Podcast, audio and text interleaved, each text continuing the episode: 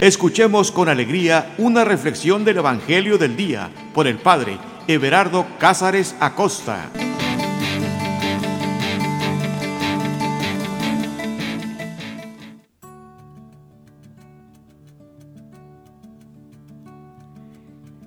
Carta de amor.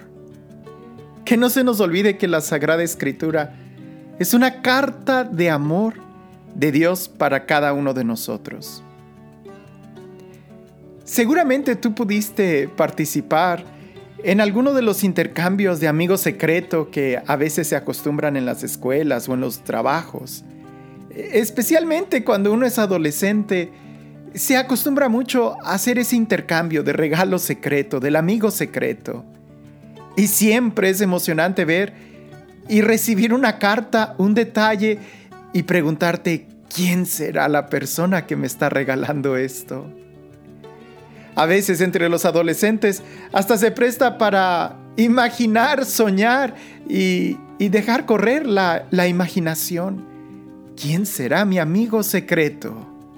¿Quién será el que me escribe una carta de amor, una carta de buenos deseos? Y al final, al final con el regalo más importante es cuando se descubre quién fue el amigo secreto.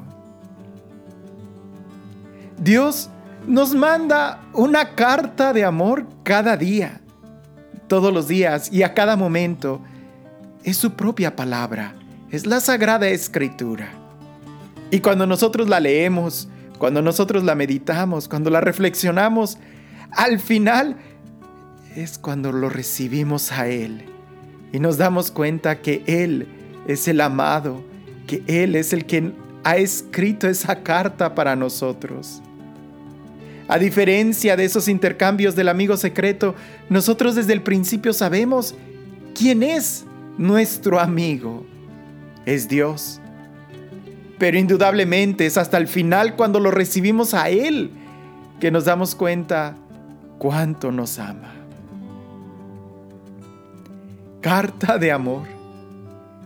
Vayamos disponiendo nuestro corazón para escuchar este texto vayamos disponiendo nuestras emociones para abrirnos a lo que Dios quiere decirnos, así de simple. Nosotros no controlamos la, la pluma, la mano del escribano. Simplemente leemos y dejamos que sea Él el que nos hable, que sea Él el que nos diga lo que Él quiere decir. Abre tu corazón ponte los audífonos y prepárate para esta nueva experiencia de amor. Respira profundo, suelta el aire, relájate, respira profundo. Y suelta todas tus preocupaciones.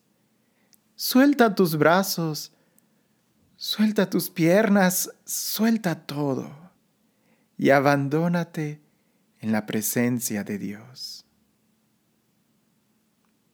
Respira profundo, cierra tus ojos y abre los ojos del alma.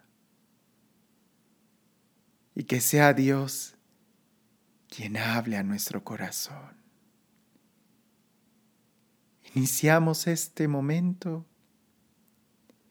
en el nombre del Padre, en el nombre del Hijo y en el nombre del Espíritu Santo. Ven Espíritu Santo, llénanos de ti. Ven Espíritu Santo y llena los corazones de tus fieles. Ven Espíritu Santo a llenar todas nuestras expectativas Ven Espíritu Santo y llena todo nuestro ser. Ven Espíritu Santo, llénanos de ti, que somos nosotros quienes aguardamos por ti, que somos nosotros quienes estamos esperando por ti. Ven Espíritu Santo, Espíritu de vida, y sopla sobre cada uno de nosotros. Ven Espíritu de los cuatro vientos, y restauranos, vivifícanos. Ven Paráclito y defiéndenos. Ven Espíritu Consolador y sánanos. Ven Espíritu de vida y danos vida. Ven Espíritu Creador y crea en nosotros nuevas imágenes, nuevos sueños, nuevos corazones, nuevos sentimientos, nuevas ilusiones. Ven Espíritu y haz que nosotros podamos configurarnos con Jesús para saber y ser hijos de Dios. Ven Espíritu Santo y desde lo más profundo de nuestro interior, haz que podamos clamar, Abba Padre, que podamos confiar en Dios, que podamos abandonarnos en Él. Espíritu Santo, de una manera muy especial, te pido que llenes los corazones y las mentes de cada persona que va a escuchar este audio. Señor, tú lo puedes todo y tú puedes viajar a través del espacio y a través del tiempo y llegar a cada corazón que sintoniza este audio para que puedas tú sintonizar sus corazones a la verdad, a tu palabra creadora, a tu palabra que restaura y que seas tú, Señor, quien transforme y toque cada corazón. Ven Espíritu Santo, nos abandonamos a tu amor y a tu providencia.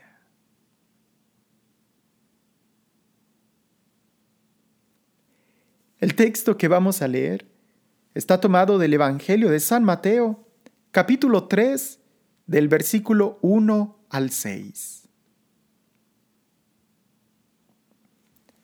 En aquellos días apareció Juan el Bautista predicando en el desierto de Judea y diciendo, Convertíos, porque está al llegar el reino de los cielos. Este es aquel de quien habló el profeta Isaías diciendo, Voz del que clama en el desierto, preparad el camino del Señor, haced rectas sus sendas. Llevaba Juan una vestidura de pelo de camello con un ceñidor de cuero a la cintura, y su comida eran langostas y miel silvestre.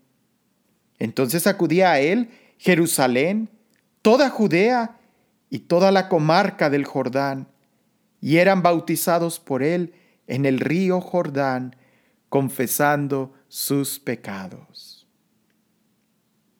Palabra del Señor. En aquellos días, así inicia este texto diciendo, en aquellos días. Es interesante poder dedicar un momento e imaginar cómo habrán sido aquellos días. No son como los días de hoy. ¿Cómo habrá sido aquellos días? Trata de viajar en el tiempo e imagínate si el texto dice que Juan estaba en el desierto, ¿cómo habrá sido estar en el desierto en aquellos días? pues definitivamente quizás no muy lejano a los desiertos del día de hoy, con la excepción de que no habrá luz, no habrá corriente eléctrica, no habrá absolutamente nada, ni siquiera caminos, han de haber sido solamente veredas. En aquellos días, en aquellos días sí, nos remonta que algo sucedió en aquella época, hace casi dos mil años. Pero en aquellos días también nos debe de hacer reflexionar que bien se podría decir, ¿y en estos días? Es decir, en aquellos días sucedió eso. Pero en estos días, ¿qué es lo que está sucediendo? Estos acontecimientos que la Sagrada Escritura nos narra de aquellos días, ese salto de tiempo que se da, nos debe también de poner a reflexionar en cómo estamos viviendo estos días. Y precisamente para ver con mayor claridad cómo estamos viviendo los días de hoy, es importante poder mirar en el cristal o en el espejo de en aquellos días y poder ver cuáles son las diferencias que hay entre aquellos días y estos días. Y entonces sí poder ver cómo estamos viviendo el día de hoy. En aquellos días, dice, apareció Juan el Bautista. Juan el Bautista, eh, sabemos quién era. Y, hay, que, hay que subrayar y tratar de explicar, Juan el Bautista, ¿por qué le habrán puesto ese apodo? Porque no era apellido. Juan era su nombre y Bautista era una especie como de apodo para, para describir a qué Juan nos estamos refiriendo. Y en aquel entonces la gente de la comarca lo definía como Juan el Bautista. ¿Por qué? Pues porque precisamente era Juan el que bautiza. Él, él daba un bautizo, muy diferente al bautizo que el día de hoy nosotros tenemos como sacramento. Pero no deja de ser un bautizo que en mucho nosotros debemos de reflexionar para poder entender de manera más plena cuál es el bautismo del día de hoy, el sacramental. Por eso creo que es interesante eh, repasar en aquellos días con el día de hoy. En aquellos días había un bautizo, el día de hoy lo hay, pero es diferente, ¿cierto? ¿Cómo lo estamos viviendo el día de hoy? Ahora, ¿qué es lo que hace? ¿Qué, qué hace Juan el Bautista? Aparte de bautizar, dice el texto que apareció Juan el Bautista predicando, predicando. En aquel entonces me imagino que debe de haber habido muchos predicadores, mucha gente que se dedicaba precisamente a predicar. A diferencia del día de hoy, que tenemos tantos medios, eh, la, la, prenta, el periódico, la televisión, el radio, el internet, eh, en aquel entonces no había nada de eso. Entonces cualquier oficio de comunicación era predicar. Había muchos predicadores. El día de hoy, el día de hoy creo que también tenemos muchos predicadores, pero hoy asociamos la palabra predicador directamente con algún acontecimiento religioso. En aquel entonces aparece Juan el Bautista predicando. Hoy hay muchos predicadores, demasiados. Y aunque a mí no me gusta entrar en esa clasificación y yo no me considero predicador, cuando leo este texto me hace reflexionar qué tanto me puedo yo parecer a Juan el Bautista o qué tan diferente soy. Apareció Juan el Bautista predicando en el desierto de Judea.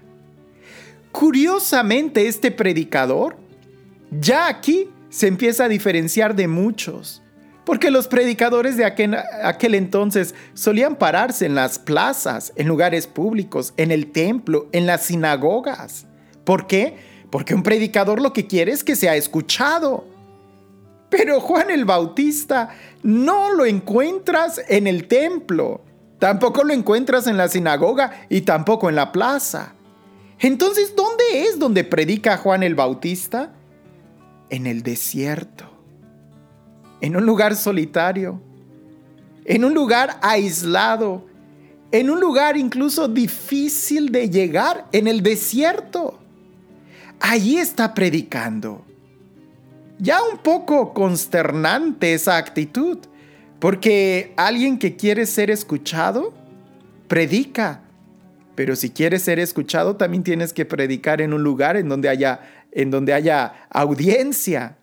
Eh, Juan el Bautista es diferente. Él predica en el desierto. ¿Y qué es lo que él predica en el desierto? Convertíos, porque está al llegar el reino de los cielos. Tres cosas habría que definir de esta predicación. Convertíos. Convertíos, conversión significa cambio Juan el Bautista predicaba un cambio de vida, un conviértanse, cosa que a veces nosotros y muchos predicadores el día de hoy predicamos más en el sentido de, ay, siéntete bien, así estás bien, mira, Dios te ama, sé optimista, piensa en algo mejor. Juan el Bautista hablaba de una conversión. Y para hablar de una conversión, Aquí el Evangelio nada más nos dice qué era lo que decía convertíos, pero ¿qué, qué implica predicar de una conversión? Implica señalar cómo estás viviendo, que ese es un error y cómo debes de vivir. Tres, tres puntos. La, la vida que estás llevando, el que es un error, cómo lo estás llevando, una evaluación pudiéramos decir, y el tercer punto, cómo debes de vivir. Juan el Bautista predica una conversión, no predica discursos atractivos al oído, él predica conversión, pero esa conversión radica en qué? En que Él también presenta el reino de los cielos. Y este reino de los cielos es, pudiéramos decir, es lo atractivo. Eh, eh, está hablando de, del reino de los cielos, no de cosas de aquí de la tierra, sino de un voltear y mirar hacia el cielo, de un voltear y mirar hacia arriba. Conviértanse. ¿Por qué?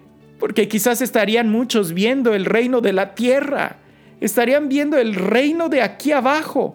Y Juan el Bautista señala el cielo, pero el cielo no como algo que está lejano, sino como algo que ya está aquí cerca. Esto es importante. ¿Por qué tan peligroso es estar mirando el reino de la tierra? Como tan peligroso es estar mirando un reino de los cielos lejano. En ambas situaciones habría que convertirse y mirar el reino de los cielos que está al llegar, que está aquí, que está muy cerca de ti. Ahora, ¿quién es Juan el Bautista?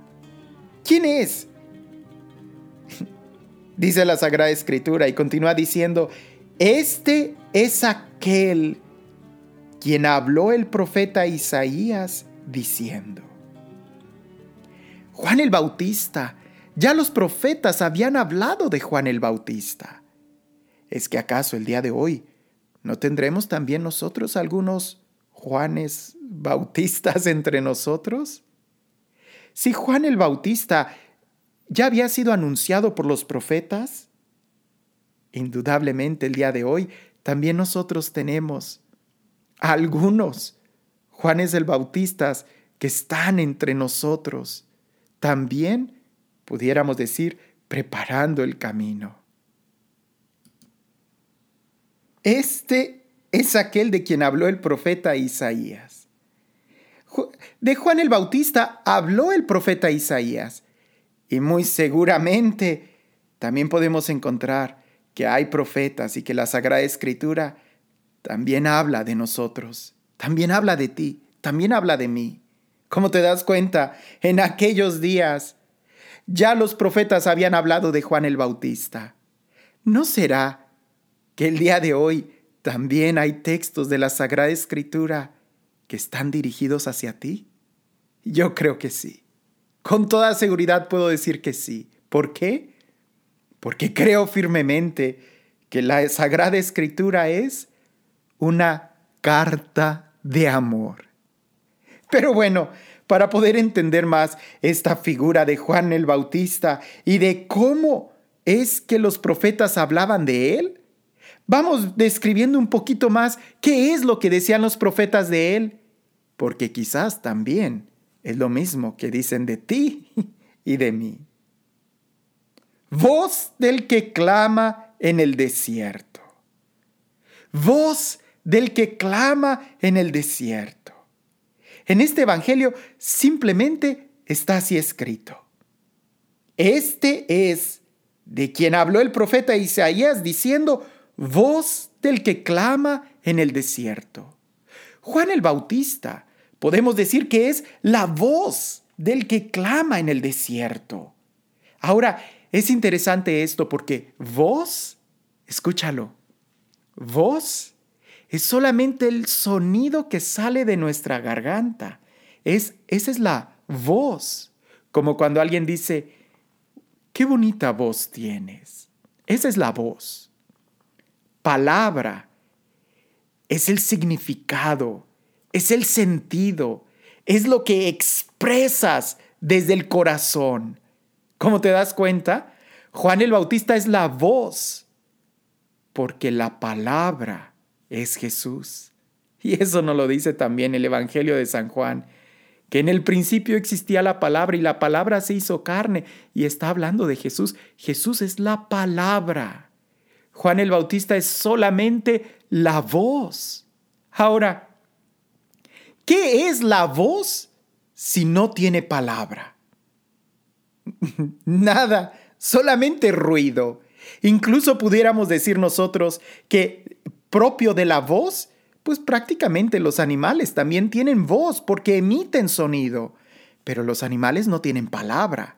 Solamente el ser humano es quien tiene palabras, que tiene vocabulario, que es capaz de expresar ideas y pensamientos. Pero cuando el ser humano no tiene palabras, de poco le sirve tener voz porque solamente haría ruidos. Ahora, si los profetas hablan de Juan el Bautista como la voz, indudablemente esa voz es fuerte porque tiene palabras, tiene un mensaje, tiene a Jesús en su corazón.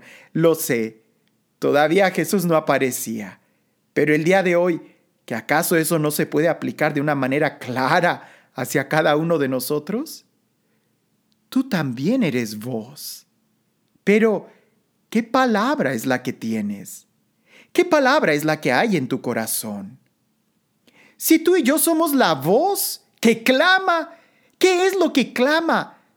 ¿Qué, palabras son las que salen desde nuestro interior?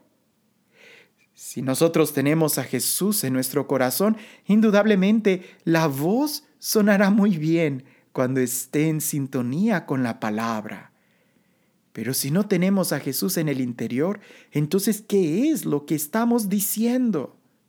Porque de lo que está lleno el corazón es de lo que habla la boca. Juan es la voz que clama en el desierto. Clamar no solamente es hablar, sino es, es el sentido de proclamar, de hablar fuerte. Esa voz que habla fuerte, que clama. ¿En dónde? En el desierto. Sí, indudablemente en Juan el Bautista, el desierto simboliza, sí, ese lugar árido, simboliza un lugar físico.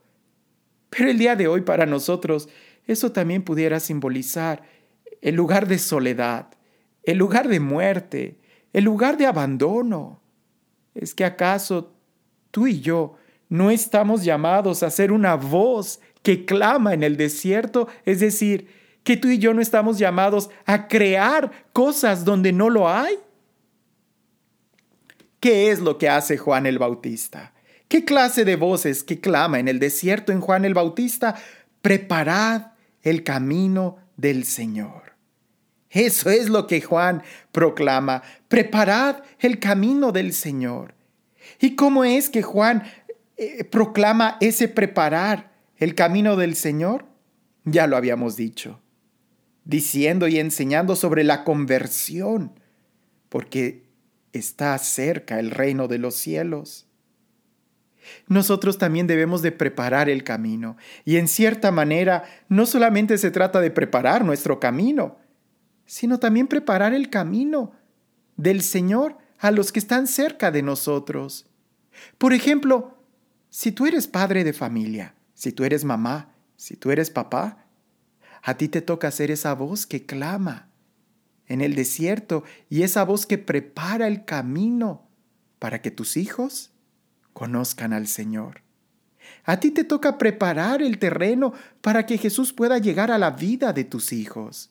Si no eres tú el que prepara el encuentro de Dios con tus hijos, entonces ¿quién va a ser? Ahora, también se trata de pensar, por ejemplo, en tu esposa, en tu esposo. A ti también te toca ser esa voz que prepara el camino del encuentro, de preparar el terreno, de enseñar, de provocar el encuentro de Dios con tu ser querido, con aquellos que están cerca de ti. Porque si no, entonces, ¿qué clase de voz somos? ¿Y qué mejor forma de preparar el camino del Señor que teniéndolo primero nosotros en nuestro interior, porque si no en nuestro corazón está Jesús, nuestra boca hablará en esa sintonía. Y tarde que temprano los que estarán a nuestro alrededor se darán cuenta y buscarán también esa alegría que brota de un corazón enamorado de Dios. Pero si no tenemos al Señor en nuestro corazón, entonces pudiéramos recordar aquello que San Pablo dice, si no tengo amor, aunque hablara las lenguas de los ángeles, no serán más que ruidos que aturden como címbalos, que aturden y que no tienen, no tienen palabra, están huecos, están vacíos. ¿Qué es la forma en cómo prepara el camino del Señor? Haciendo rectas sus sendas. Es decir, quitando los estorbos, allanando. Si hay, si hay montañas, cortarlas. Si hay valles, si hay hoyos, rellenarlos. Hacer rectas sus sendas. Es que no se trata de complicarnos las cosas con muchas curvas y... No, se trata de hacerlo directo, simple, sencillo, recto. El encuentro con Dios no debe de, de costarnos mucho. Debe de ser directo. Y de la misma forma, el hablar de Dios debe de ser directo. A veces nosotros, ay, organizamos algunos retiros o damos algunas charlas que son tan complicadas, que son como, como, no sé, peripecias, en lugar de que sea directo, sencillo. Es que la mejor forma de evangelizar es precisamente teniendo a Jesús en nuestro corazón porque aunque yo preparara un discurso tan largo, quizás no es más que ruido si no está lleno del amor de Dios. Ahora lo interesante es lo que viene y es aquí donde me confronta mucho. Porque a diferencia de muchos predicadores decíamos que apareció Juan el Bautista predicando, el día de hoy también hay muchos predicadores y te decía que aunque a mí no me gusta considerarme un predicador, eh, pues sí, creo que ahí entro también porque creo que cada uno de nosotros también debiera de ser un predicador, anunciar la palabra. Pero la diferencia de Juan el Bautista, que él predicaba en el desierto y que hay muchos predicadores que predican en el templo, en la sinagoga, en la plaza, y el día de hoy pudiéramos decir que hasta en los medios de comunicación social, Juan el Bautista no. Los predicadores de hoy vamos a la gente. Con Juan el Bautista es la gente que va a él, es la gente que lo busca en el desierto. ¿Por qué? Porque en Juan el Bautista se ve clarísimo que lo que más impacta es su testimonio. En Juan el Bautista, su forma de vestir, su forma de comportarse, su forma de vivir, es lo que hace que su predicación tenga fuerza, porque Él primero vive lo que predica. Y ahí creo que es la pedrada para muchos de nosotros. ¿Por qué a veces nuestros sermones son aburridos?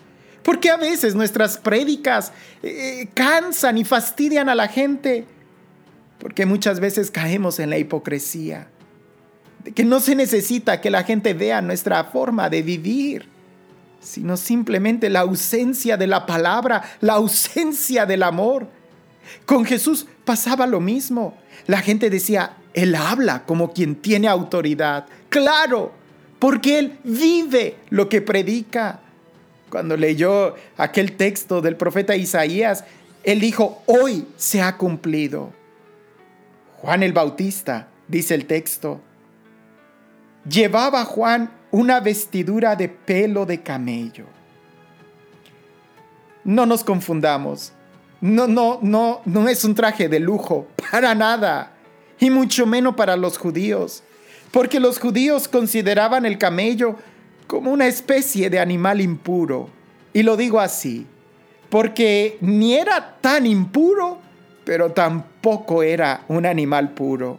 Entonces quedaba como en desprecio. Juan el Bautista viste con pieles de animal, de camello. Es decir, empieza ya a simbolizar, desde su forma de vivir, cómo va a vivir el Mesías. Que el Mesías va a venir a vestirse de impureza. Él no va a cometer ningún pecado, sino que el Mesías va a asumir nuestra condición. Así como Juan el Bautista, que vivía rectamente y justamente, pero vestía con piel de un animal impuro. Así el Mesías va a venir a encarnarse sin cometer pecado. Él es el que va a tomar nuestro vestido, la humanidad. Ahora, ¿por qué digo? Alguien se estará preguntando, pero ¿por qué el camello es un animal impuro? ¿O medio impuro? Porque los animales puros eran aquellos que rumían varias veces. Es decir, una vez después de comer, podían volver a masticar, a rumir la, la comida. Eso es lo que hace el animal puro. Pero también el animal puro tenía que tener la, la pezuña eh, dividida y eso no sucedía con el camello. El camello no la tenía. Entonces era considerado medio impuro o despreciable. Ahora, continúa diciendo que se vestía con un ceñidor de cuero a la cintura. Nosotros pudiéramos decir un cinturón. Ahora, el día de hoy, ¿para qué sirve el cinturón? para que no se te caigan los pantalones, es decir, para que estés bien sujeto. Pero también el cinturón puede simbolizar que estés listo para cargar cosas pesadas y que no te lastimes, que no te vaya a salir una hernia.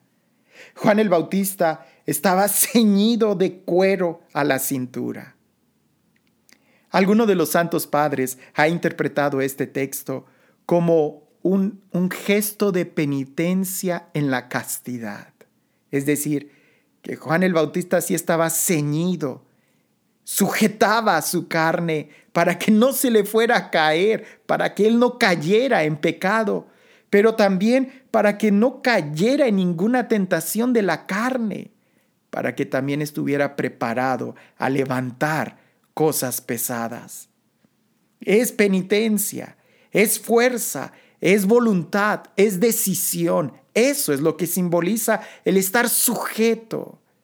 San Pablo también nos dará esta figura como ciñanse con el cinturón de la verdad, pues es precisamente la verdad en la forma en como Juan vive que su prédica es atractiva. Ahora, ya vemos que Juan no vestía lujosamente. Tampoco tenía accesorios lujosos, era eh, ceñido de cuero. ¿Y su comida? ¿Cómo era su comida? Su comida eran langostas y miel silvestre. Las langostas era propio de la comida de aquellos que hacen penitencia, especialmente de los leprosos. Sí, nosotros debemos de recordar que los leprosos eran exiliados del pueblo, eran sacados fuera del pueblo. Entonces los leprosos no tenían más que comer que la basura o las migajas que los peregrinos dejaban a lo largo de los caminos. O, en su ausencia, comían langostas. La langosta es un alimento propio de quien hace penitencia, de quien va de una manera a mortificarse de alguien que está esperando algo mejor, de alguien que se está limpiando. Pero Juan el Bautista no solamente come langostas, y hay que entender que la langosta, eh, bueno, eh, propiamente dicho, vendrían siendo como saltamontes, como grillos, como esos pequeños animales. No vayas a pensar que es el animal acuático, que es casi un lujo. No, estamos hablando de, langostas, de, de saltamontes. Así es como comía Juan el Bautista, pero también comía de una miel silvestre. Y la miel silvestre es dulce, de tal manera que la comida de Juan el Bautista consistía en una penitencia, en una mortificación, pero no como alguien que es masoquista, sino que alguien que al combinarla con la miel silvestre está experimentando ya la misericordia y la dulzura de Dios. De tal manera que esta miel silvestre no es producto del esfuerzo humano, sino que es silvestre, es dada por Dios, es dada naturalmente. ¿Qué es que acaso el día de hoy nosotros no podríamos experimentar también el vivir, pudiéramos decir, sujetos con voluntad, con determinación para poder experimentar la miel? Para poder experimentar la gracia? El que no se esfuerza no gana. El que no se esfuerza nunca va a poder disfrutar la miel de la victoria. El día de hoy también nosotros deberíamos de entender que hay que vivir en esfuerzo, en penitencia, no como alguien que, que es masoquista, no, los cristianos no somos masoquistas pero tampoco le tenemos miedo al sufrimiento. Tampoco le tenemos miedo al esfuerzo, al contrario, nos esforzamos. Solamente así podremos disfrutar la miel. Entonces, y aquí es el punto eje, entonces acudían a él Jerusalén, toda Judea y toda la comarca del Jordán. Acudía a él la gente esto es interesante y es importante que podamos reflexionarlo y vivirlo. Porque a veces yo me pregunto, ¿por qué la iglesia está vacía? ¿Por qué no hay gente? Y puedo yo culpar miles de cosas, pero con Juan el Bautista, él no, él no podía culpar ni al sonido, no podía culpar que no tenía aire acondicionado, no podía culpar, no. La gente iba y acudía a él. ¿Por qué? Porque sus palabras estaban en fuego, llenas de fuego, llenas de pasión. Y es que no hay nada más atractivo en una persona que verla llena de determinación, llena de entusiasmo, llena de coraje, llena de, ese ímpetu y deseo de querer llenar el mundo de fuego. Eso nos falta a nosotros, me falta a mí. Me falta tener esa determinación que Juan el Bautista tenía, que era contagiosa, que se sentía, que era envidiada, que, que se buscaba. Una vez yo escuché esta reflexión y te la digo tal cual. Un, un, un actor es aquel que dice mentiras como si fueran verdades. Y la gente se lo cree. Un actor de telenovelas es aquel que está diciendo mentiras y la gente se lo cree. Y un sacerdote, un predicador, es aquel que dice verdades como mentiras. Y la gente ni se lo cree. No, no debiera de ser así. Nosotros deberíamos de decir la verdad con convicción, porque es la verdad. Y el día en que nosotros podamos entender que tenemos la palabra que da vida, la palabra que sana, la palabra que restaura, la palabra que resucita muertos, entonces lo diremos con convicción y la gente estará buscando escuchar esa palabra, no importa que tuviera que ir al desierto. Es que tenemos esta palabra y no me canso de decirlo. Es una carta de amor es también fuerza, es salvación, es victoria, es dicha, es sabiduría. Dime, ¿en dónde puedes encontrar todo esto? Si no es en la palabra de Dios, en esta palabra que Él nos ha dado y nos ha transmitido y que conservamos el día de hoy. Y a veces, con una falsa humildad, predicamos a escondidas atrás del ambón cuando más bien debería de ser eh, eh, que se gritara, que se anunciara, porque el mundo está sediento de conocer esta verdad. El mundo se está muriendo a pedazos, porque hace falta quien les predique. Pero quien les predique, como Juan el Bautista, con testimonio, con amor, llenos de ese fuego santo. Tenemos que reflexionar en esto. Y no pienses que esto es solamente para sacerdotes o predicadores, no. ¿O es que acaso a ti no te hace falta también convicción en tu vida? ¿O es que acaso a ti eh, no estás buscando también tener esa valentía, ese entusiasmo, esa chispa de originalidad, ese deseo de salir y conquistar tu sueño, ese deseo de ir al reino de los cielos que está cerca de ti. Todos nosotros, sin excepción, tendríamos que aprender de Juan el Bautista. Cada uno, en la diferente vocación que ha recibido, tendría que aprender de Juan el Bautista. Porque todos nosotros estamos llamados y somos la voz. La diferencia es que a veces nuestra voz solamente sirve para quejarse, para llorar, para lamentarse, cuando más bien deberíamos de ser como Juan el Bautista, tener la palabra de Dios y que sea una voz que prepara el camino, empezando con, con nosotros mismos y eventualmente los que están cerca se contagiarán de esto. Y entonces no necesitaremos dinero en sonidos muy caros y aire acondicionado y iglesias bonitas, porque será suficiente el que vivamos dando testimonio. La gente acudía a ver a Juan el Bautista porque tenía algo que no se encontraba en los palacios, que no se encontraba en los templos, que no se encontraba en las sinagogas, que no se encontraba en las plazas comerciales. ¿Qué es eso? Autenticidad, fuego, amor, entusiasmo, originalidad, convicción, deseos fuertes que ardían en su corazón. Y la gente iba y acudía a él.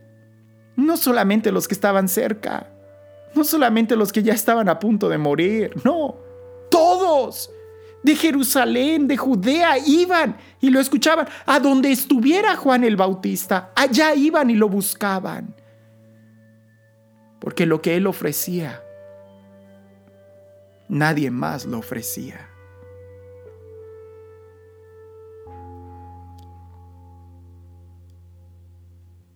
El día de hoy, también solamente en Jesús podemos encontrar lo que nuestro corazón está buscando. Solamente Él el día de hoy puede seguir saciando nuestro corazón. Solamente Él. No, no perdamos el tiempo ni las fuerzas malgastando nuestra vida en otros lugares cuando solamente Jesús puede saciar nuestra vida, puede saciar nuestro corazón.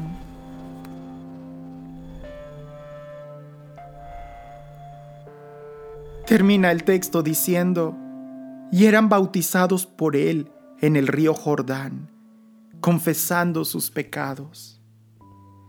Bautizados porque tomaban un compromiso la gente se comprometía cuando escuchaba a Juan el Bautista y confesaban que necesitaban. Tú solamente confiesas que necesitas un cambio cuando ves a alguien que ha cambiado. Tú solamente confiesas que necesitas arreglarte, peinarte cuando ves un espejo, un espejo limpio, un espejo claro, que es capaz de reflejar. Necesitamos el día de hoy gente que viva así, radicalmente felices, radicalmente llenos de amor, radicalmente genuinos. ¿Qué te dice el texto? ¿Te habló Dios? ¿Pudiste encontrar algo en esta carta que se aplica a tu vida? ¿Hay algo que en la vida de Juan que te haya impactado? Su forma de vivir, su forma de predicar. ¿Qué te dijo Dios? ¿Qué te dijo Dios?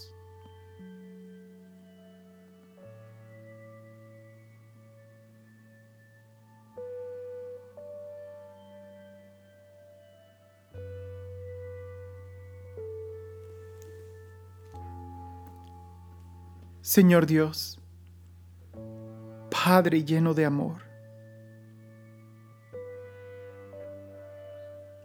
tú me has dado estas cartas de amor, tú me has dado la sagrada escritura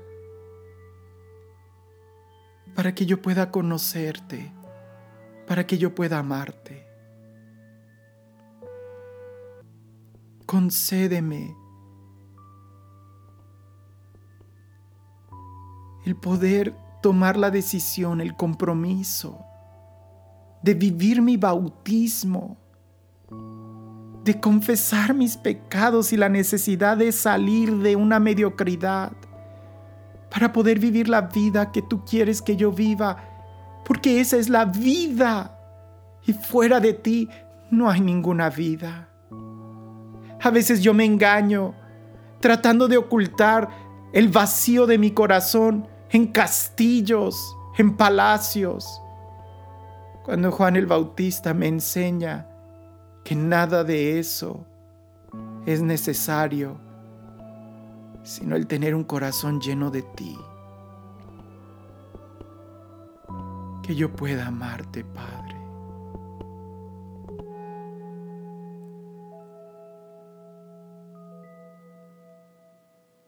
El Señor esté con ustedes. Y la bendición de Dios Todopoderoso, Padre, Hijo y Espíritu Santo, descienda sobre ustedes y permanezca para siempre.